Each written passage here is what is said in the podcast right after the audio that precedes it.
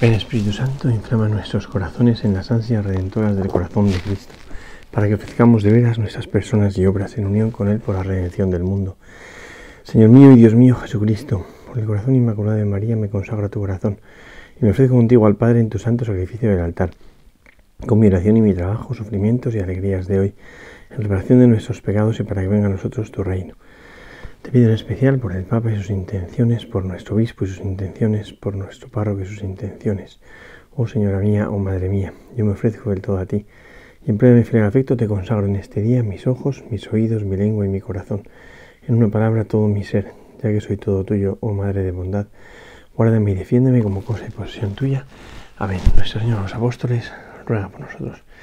Vamos a contemplar este Evangelio que nos ofrece la iglesia ya del, evangelista San Marcos, puesto que estamos en eh, esa lectura cíclica de los fines de semana, de los domingos, donde en el ciclo B, que es el que estamos ahora terminando ya, nos queda este domingo y el que viene, pues nos acompaña San Marcos en la reflexión sobre Jesucristo. Dice así. Mas por esos días, después de aquella tribulación, de aquella tribulación, el sol, se oscurecerá, la luna no dará su resplandor, las estrellas irán cayendo del cielo, y las fuerzas que están en los cielos serán sacudidas. Y entonces verán al Hijo del Hombre que viene entre, entre nubes con gran poder y gloria. Entonces enviará a los ángeles y reunirá de los cuatro vientos a sus elegidos, desde el extremo de la tierra hasta el extremo del cielo. De la higuera aprende esta parábola. Cuando ya sus ramas están tiernas y brotan las hojas, sabéis que el verano está cerca. Así también vosotros cuando veáis que sucede esto, sabed que Él está cerca a las puertas. Yo os aseguro que no pasará esta generación hasta que todo esto suceda. El cielo y la tierra pasarán, pero mis palabras no pasarán. Mas de aquel día y hora nadie sabe nada, ni los ángeles en el cielo, ni el Hijo, sino solo el Padre. Es un evangelio precioso, de estos que eh, si uno no, sabe mm, los géneros literarios de la Biblia, pues puede cometer el error de sacar conclusiones que la palabra de Dios no pretende sacar, ¿no? porque no está describiendo cómo sucederá o qué, o qué será al final de los tiempos. ¿no? A veces cuando uno lee estas manifestaciones, ¿no? Eh, el sol se oscurecerá, la luna no dará su resplandor, las estrellas irán cayendo del cielo, etc. ¿no? Mm, corre el riesgo de imaginarse qué sucederá al final de los tiempos. Y no pretende decir nada de eso, ¿no? O sea, lo que ha dicho claramente es que antes del final habrá una tribulación, un eh, momento de dificultad, y en el que parecerá que el mundo se impone, parecerá que el demonio triunfa, que el mal triunfa sobre el bien, pero al final eh, Dios se manifestará, al final Dios actuará. Y en la antigüedad se explicaba la irrupción de Dios en la historia como una alteración del equilibrio cósmico. O sea, las cosas están más o menos equilibradas y cuando Dios irrumpe pone el mundo patas arriba. Pero esto, que nosotros pretendemos describirlo de una manera muy tremenda, sin embargo, eh, pues es una convicción que, que la antigüedad tiene y que me parece que es muy lícita tenerla, y es que si Dios irrumpe en el mundo, el criterio del equilibrio ya no es el mundo, sino Dios. Y por eso el mundo se revuelve. ¿no? Claro, eh, en aquella época tenían una concepción cósmica y entonces lo explica así, pero dice el sol ya no dará su luz y la luna no dará su resplandor y las estrellas se caerán. ¿De dónde se van a caer las estrellas? Claro, si uno tenía esa idea, en otros lugares dice, y el sol, perdón, y el cielo será enrollado. Si uno tiene una idea del cielo como un rollo que se estira y se cuelgan las estrellas, pues entonces entiende pues que esto puede ser así, ¿no? Pero no pretende describir nada más, eh, eh, sino solo decir que, que, pues que cuando Dios entra en el mundo, todo se recoloca. Cuando Dios entra en el mundo, el mundo eh, se resiente, lo nota, ¿no? el, mundo, el mundo se afecta de esta entrada de Dios en el mundo y ya está, ya está, pero no quería decir nada más. Más interesante que la descripción que hace de, cómo será ese momento final del cosmos, me parece que es lo que dice justo después, ¿no? acaba de decir esa descripción, y dice, y entonces verán al Hijo del Hombre venir, ¿no? ¿Eh? Y entonces verán al Hijo del Hombre que viene entre nubes con gran poder y gloria. Esta descripción, esa sí que es muy bonita, ¿no? Que viene entre nubes, las nubes siempre representan la gloria de Dios, la Shekinah, la Kabot, desde el Antiguo Testamento, ¿no? La nube que cubre con su sombra, ¿no?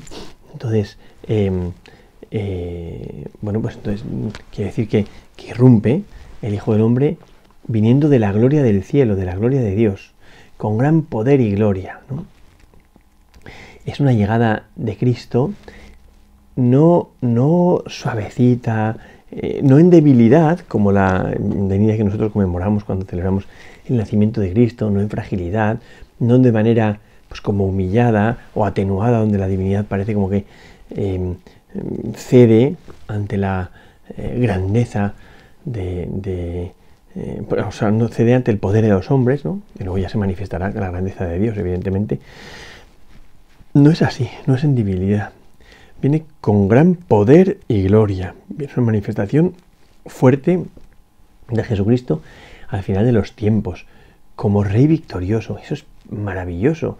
O sea, em, Cristo, según va avanzando el ministerio público, eh, no va como como teniendo cada vez más una conciencia de fracaso o de derrota, sino al revés, una conciencia de triunfo, de victoria, pero de una victoria que se verificará desde el cielo y será presente en la tierra, evidentemente, pero que vendrá desde el cielo, que es lo interesante, ¿no?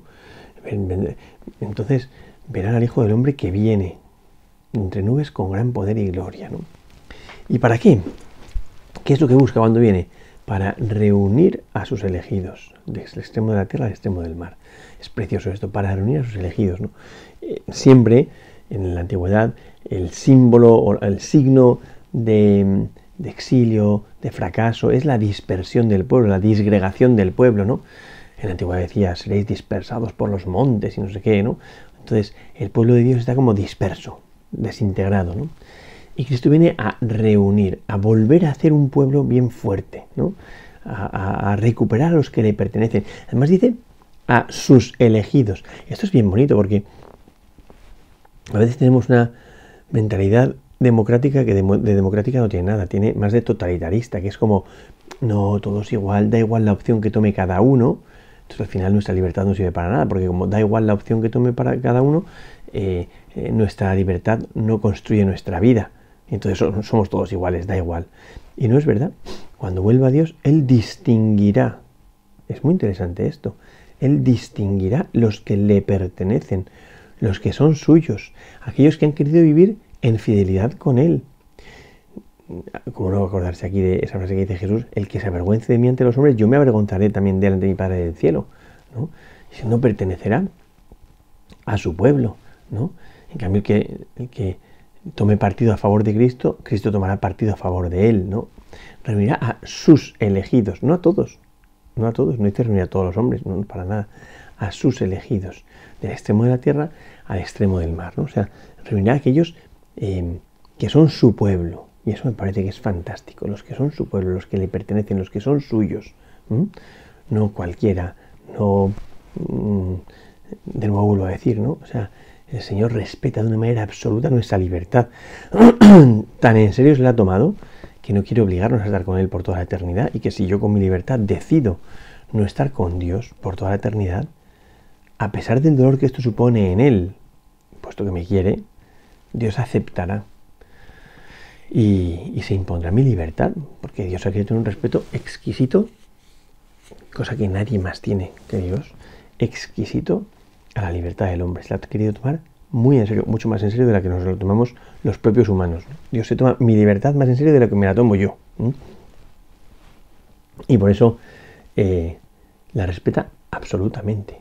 Absolutamente. Este absolutamente me parece que, que es muy fuerte decirlo, que Dios respete con carácter absoluto la libertad de un hombre que es temporal, de un ser que es transitorio. Pero es así. Ha querido tener ese respeto eh, eh, total, ¿no? Bueno, y una vez que dice esto el Señor, ¿no? Ese, ese vivir con la conciencia de un retorno, porque a veces nos olvidamos de esto y es que el Señor va a volver. Y tenemos que vivir día a día con la conciencia de que va a volver. Y, que va a volver en cualquier momento. O sea, no es bueno al final de los tiempos, que no sabemos cuándo será, pero que seguramente y con certeza será lejísimos en el tiempo. No, no, no, no dice eso. Dice que, dice, mm, no queráis controlar el día en que vendrá el Hijo del Hombre, pero vivid preparados para ello, porque puede ser en cualquier momento. El Señor volverá. Bueno, pues después de hablarnos de ese vivir con la conciencia de la vuelta, de un retorno, mm, nos muestra con qué actitud se espera el retorno del Señor, el encuentro con el Señor, ¿no? Que hay muchas maneras de, esperar esa, eh, ese retorno. El que tiene una conciencia de estar haciéndolo mal, vive el retorno con temor, con angustia. El que tiene un concepto de Dios como de alguien malvado, em, al que le molesta todo, histérico, vive con, con, un desasosiego el que vaya a volver, ¿no? de cómo esperamos, mostramos en quién creemos. Eso está clarísimo, ¿no? Por eso dice, ¿no? Aprended de la higuera. Vamos a ver con qué actitud hay que esperar este retorno. Aprended de la higuera, dice, de la higuera no, del que mira la higuera, pero bueno, dice, aprended de lo que hacéis con la higuera, habría que decir, ¿no? Dice, cuando sus ramas están tiernas y brotan las hojas, sabéis que el verano está cerca. ¿Mm? Entonces, al ver ese signo, ya rápidamente uno interpreta que empieza el tiempo de la cosecha, que empieza el tiempo eh, de la luz, eh, de, esos, esos, días que es más fácil, o sea, que se puede aprovechar más la vida porque hay más luz, hay más tiempo, ¿eh? y porque, como digo, es el tiempo de la cosecha, de percibir los frutos, ¿no? Dice, sabéis que el está de cerca. Así también vosotros, cuando veáis que sucede, esto, que sucede esto, estos signos, sabed que Él está cerca a las puertas. Os aseguro que no pasará esta generación hasta que todo esto suceda. Y esto me parece que es impresionante, ¿no? porque lo que dice es que puede ser ya, que puede ser en cualquier momento. Y, este, esta generación, este, este, tiempo, estamos en los últimos tiempos ya, ¿no? Eh, no pasará hasta que esto suceda. Pero dice, cuando veáis estos signos, sabed que está cerca a la puerta. ¿no? Entonces, ver los signos del retorno de Dios no tiene que hacernos temer. Eh, cuando uno espera a alguien al que quiere mucho, vive en la tensión de percibir algún signo que le indique que está cerca. Y a veces hasta sin querer fuerza los signos. Y dice, he visto esto, a lo mejor no. ¿Qué es lo que está pasando? Pues que como estoy deseando em, ver que se acerca a la persona a la que yo quiero, estoy como em, tratando de descubrir los signos, pero casi forzando los signos. Como cada vez que veo algún signo, entiendo que él está cerca. Y uno dice, no, hombre, que todavía no, que eso no es un signo, que eso es una cosa que ha sucedido fortuitamente, pero, pero uno como quiere el encuentro, pues está como, como empeñándose en que ve los signos, ¿no? Bueno, qué gozada sería vivir así, vivir como, como tratando de descubrir y casi forzando signos de la presencia del Señor, de ese retorno, porque es mi amigo el que vuelve, es, perdón, es aquel al que yo quiero muchísimo, el que está volviendo. Y, si está volviendo, eh, vuelve para encontrarse conmigo, para reunirme a mí que soy de sus elegidos, no para castigarme, no para eh, pedirme una cuenta de resultados de manera absolutamente exigente y radical. No, es que Dios no es así. Es que Dios no es así. Yo a veces creo que con nuestra actitud ante la escatología humillamos al Señor porque en el fondo le decimos, mira, nos das tanto miedo que no te queremos. Eso que decía eh, San Cipriano ya hace tantísimo tiempo, ¿no? decía, qué pena que somos conducidos a empujones a la presencia de aquel cuyo reino nos pasamos la vida diciendo que queremos que llegue. Y cuando llega nos llaman a empujones, ¿no? Y es verdad, uno dice, pero hombre, pero si es que estás, estás a punto de encontrarte con el Señor. vivir la vida así sería tan bonito que nos levantásemos por la mañana pensando, hoy a lo mejor me encuentro con el Señor. Entonces, vives como en la emoción del que anticipa el encuentro, ¿no? En la emoción del que desea que se realice ese encuentro, que no es como, uff, que a lo mejor me toca, uff, qué miedo y tal. No, no, es que a cada signo casi, casi voy corriendo, ¿no? Em, porque estoy preparado, en cualquier momento estoy preparado para lanzarme al encuentro de aquel al que quiero tantísimo, ¿no? Entonces, que vivamos cada día en la emoción del encuentro definitivo, ¿no? Ya está. Porque me voy a encontrar con mi amigo, ¿no? Entonces, eh, dices, cuando veis estos signos, sabed que Él está cerca, a la puerta. Son dos expresiones muy bonitas. Él está cerca. Mm. Cuando a veces sentimos la tentación em, del diablo, o vemos la fragilidad de nuestras fuerzas, o vemos que, que, viene una enfermedad y no podemos, y nos entra como el cansancio, la tristeza, la desesperación, es momento de decir, oye, que Él está cerca. No te asustes, que Él está cerca, a la puerta. Em, un amigo mío tiene una canción que dice, a la vuelta del tiempo está la eternidad. Qué cosa más bonita. En cualquier momento doblo la esquina y empieza la eternidad. En cualquier momento em, sucede ese encuentro definitivo con aquel que yo quiero tanto, cuyo encuentro he deseado tantísimo. Sería precioso que, dediquemos un tiempo a pensar cómo será el momento en el que yo entre en el cielo. No que te la gente, uy, uy, a ver si entro, a ver si no entro. Hombre, bueno, pues da igual, si al, infierno, para ir al infierno hay que querer ir al infierno, o sea, hay que ser muy burro, ¿no? Pero lo normal será eh, salvarse, lo normal, ¿no? del que quiera, claro. Y bueno, pues él tiene que ser todavía preparado, pero ese ser preparado, ese purgatorio es un estado de alegría, porque, porque ya es una salvación, ¿no? Entonces pensemos cómo es el después, cuando ya nos encontramos definitivamente con él, ¿no? Tiene que ser la bomba. Entonces pensar y meditar ese momento de encuentro con aquel al que yo he querido tantísimo, que he estado tanto tiempo buscando y él esperándome, Hombre, no puede ser un momento triste, no puede ser un momento de angustia, tienes un momento de un, gozo desbordante. Gozo desbordante. Saber que Él está cerca, a la puerta. O sea, yo abro la puerta y está el Señor. Y está mi Dios. Entonces, eso me lleva a dos cosas. La primera, a vivir sin ningún miedo, sin ningún miedo. ¿Qué me puede pasar si está el Señor cerca? ¿no? Que sienta la fuerza de la tentación y de la dificultad y de la fragilidad, bendito sea Dios, pero Él está cerca, a la puerta, ¿no? Y en segundo lugar, que vive uno como con la emoción de ya, ya, ¿será este el momento en el que me encuentro con él? Ya, ¿no? y luego termina diciendo, em, eh, el cielo y la tierra pasarán, pero mis palabras no pasarán. Esto que he dicho es mucho más firme, fijaos, ¿eh? estas palabras de Cristo son mucho más firmes que la realidad que nos rodea, ¿no? que a veces nos parece que las palabras se las lleva el viento. No, no. Cristo dice, estas palabras no se las lleva el viento, son palabras firmes, palabras de vida eterna, que decía San Pedro en el discurso del pan de vida, cuando Jesús le planteó si querían ir. Solo tú tienes palabras de vida eterna. Pues lo que está diciendo aquí Jesús es, oye, estas palabras son palabras de vida eterna. Anclad vuestra vida en estas palabras. ¿Eh? Arraigad vuestra vida en estas palabras. ¿no? Que es esta palabra que se va a cumplir, sí o no. ¿no? Ahora dice que también es muy bonito, ¿no? Mas de aquel día y ahora nadie sabe nada, ni los ángeles en el cielo, ni el Hijo, sino solo el Padre. ¿no?